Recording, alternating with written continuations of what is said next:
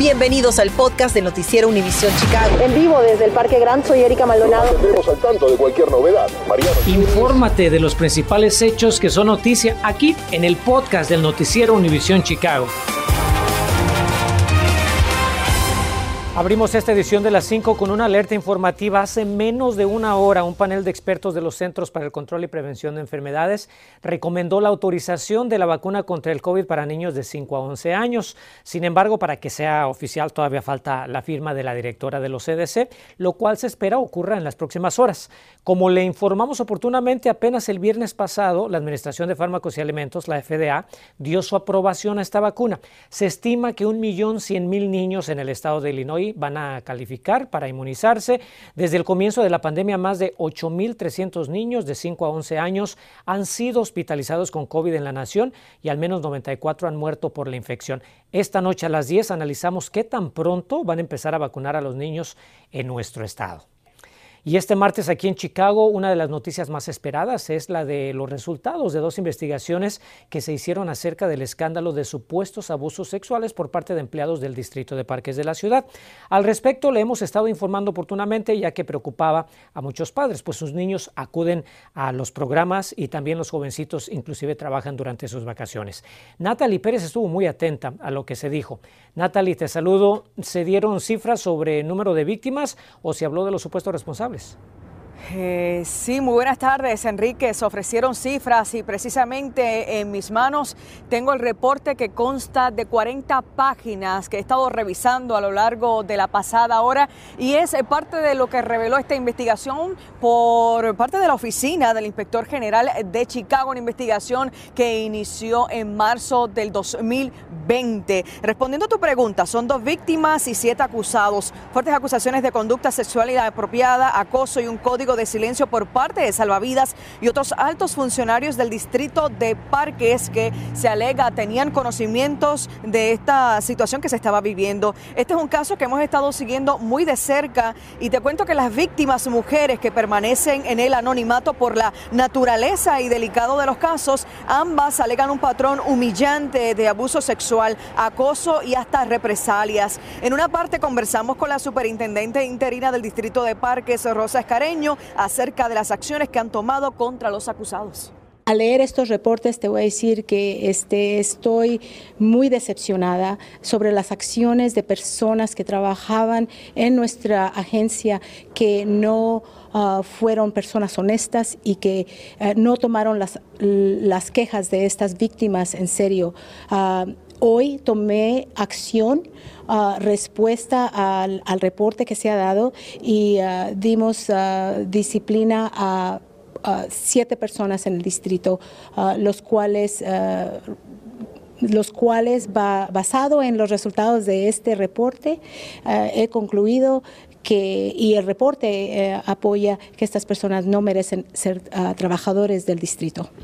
Escareño nos indicó que se les está ofreciendo apoyo a las víctimas y que no se descarta que haya más. Por eso urge a que no guarden silencio. Por otro lado, nos aseguró que se están apegando a las recomendaciones que han realizado de la Oficina del Inspector General de Chicago para reformar las políticas del Distrito de Parques. ¿Qué dice la alcaldesa de Chicago, Lori Lightfoot, al respecto? Y también cómo eh, se expresó la presidenta de la Junta del Distrito de Parques de Chicago. Así que por supuesto le tendremos un reportaje completo en nuestra edición de la eh, nocturna de las 10 de la noche de Noticias Univisión Chicago. Por lo pronto eso es todo lo que le tengo en vivo desde el centro de la ciudad. Les informó Natalie Pérez. Regresamos con más a los estudios Enrique. Muy buenas tardes. En las redes sociales hay una noticia que está acaparando la atención, la desaparición de joven a quien sus padres y las autoridades buscan desesperadamente. Mariano Gielis no solo nos habla de las circunstancias en las que fue visto el joven por última vez, el proceso de búsqueda y el emotivo testimonio de su padre, sino también cuál es el procedimiento que usted debe seguir en caso que uno de los suyos desaparezca, ya que podría significar la diferencia entre encontrarlo pronto y a salvo. Los familiares y amigos de Iñaki Vazquaran no se dan por vencidos. Esta tarde los encontramos en el área de River North pegando volantes con la imagen del joven desaparecido desde el sábado pasado. De hecho, la policía de Chicago también estuvo recorriendo el lugar, entrando en cada uno de los bares, discotecas y restaurantes sobre la cuadra 100 de la calle Hubbard, en busca de imágenes de cámaras de seguridad que los ayude a dar con el paradero del joven de 23 años de edad, egresado de la Universidad de Illinois y publicista de carrera. Su padre está desesperado, según le contó en primicia a nuestro equipo digital la mañana del lunes. Estoy cansado, este, eh, obviamente pues hemos dormido poco, este, mi esposa no está bien, está, muy angustiada, eh, obviamente, y, y, bueno, pero aquí vamos a seguir hasta que, hasta que lo encontremos. Iñaki había salido con un grupo de amigos el sábado para celebrar Halloween. Se reunieron en el bar celeste del 111 oeste de la Hubbard. Pero por alguna razón, Iñaki salió del local. Una vez en la calle, el joven envió dos mensajes de texto a sus amigos dándoles a entender que el reingreso se haría difícil por la gran cantidad de gente que esperaba afuera.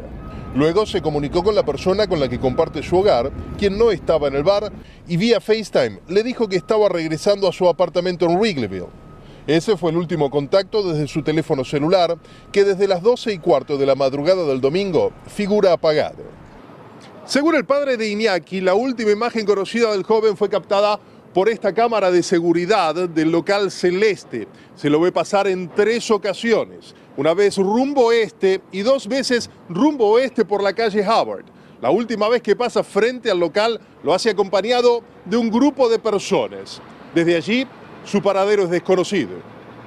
¿Qué pudo haberle ocurrido a Iñaki? Las conjeturas están a la orden del día. Por suerte su familia tiene suficientes recursos como para movilizar no solo a sus seres queridos, sino también a las policías local y estatal. Pero ¿qué sucedería si lamentablemente le toca a usted o a uno de los suyos pasar por semejante trance? Nos acercamos hasta el cuartel central de la Policía de Chicago para oír de primera mano las recomendaciones del oficial Garduño. ¿Qué es lo que tiene que hacer una familia cuando alguien querido en casa, un familiar, desaparece de la noche a la mañana. Muchas veces las personas piensan que tienen que esperar 24 horas o 48 horas antes de que puedan reportar a esa persona. Uh, es, no, no es cierto. Si alguien uh, no ha llegado a casa o no se ha contactado con la familia y tienen preocupaciones que posiblemente no se están reportando a su trabajo, eh, inmediatamente ir a la estación de policía y hacer ese reporte. Las autoridades también le recuerdan que los reportes de personas desaparecidas no se pueden hacer vía telefónica, solo en persona.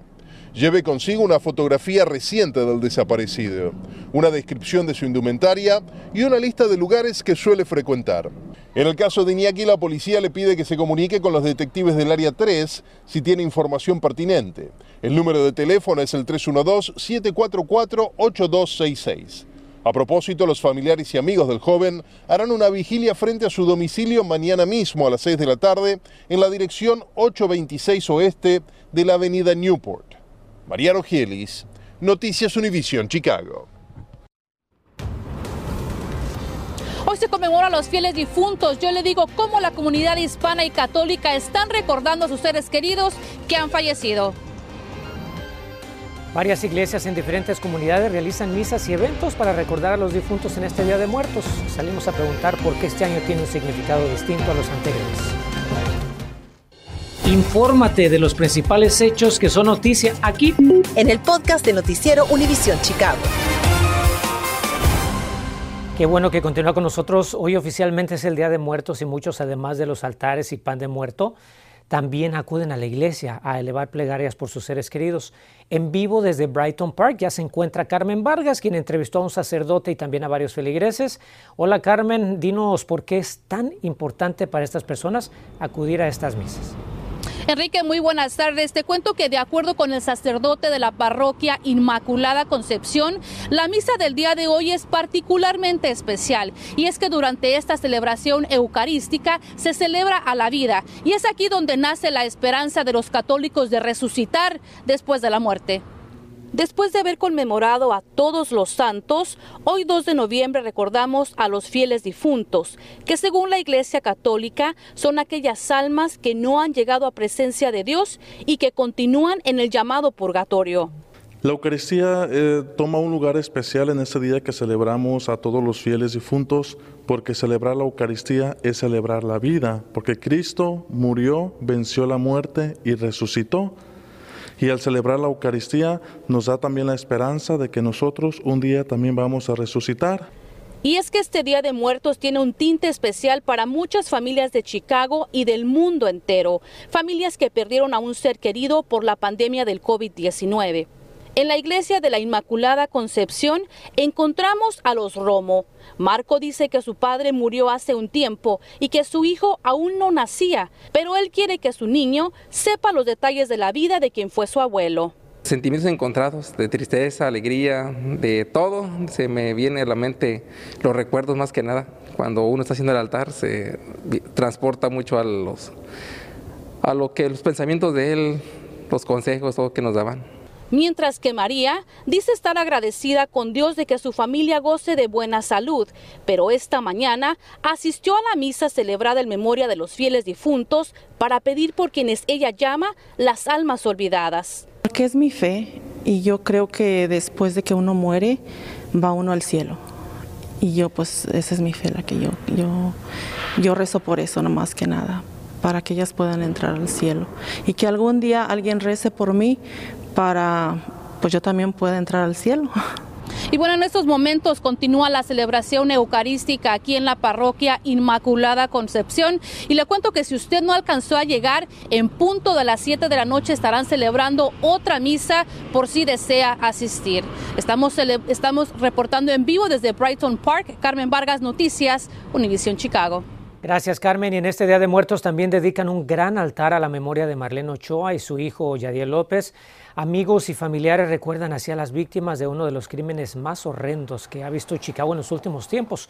El altar está frente al mural en Pilsen dedicado a Marlene Ochoa y al pequeño Yadiel como una celebración de vida y reflexión en la mortalidad. Los trabajadores del Milagro invitan a una vigilia para recordar a sus compañeros que han muerto por COVID.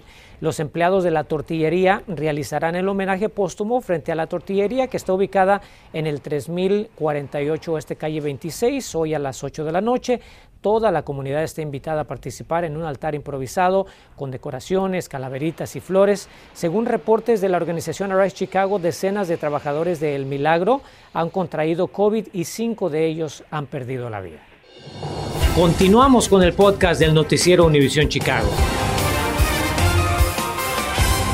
Tenemos una actualización de una noticia que hemos dado seguimiento. De hecho, es una muy buena noticia para los habitantes de Dixmoor, donde la escasez de agua potable ya casi es nula.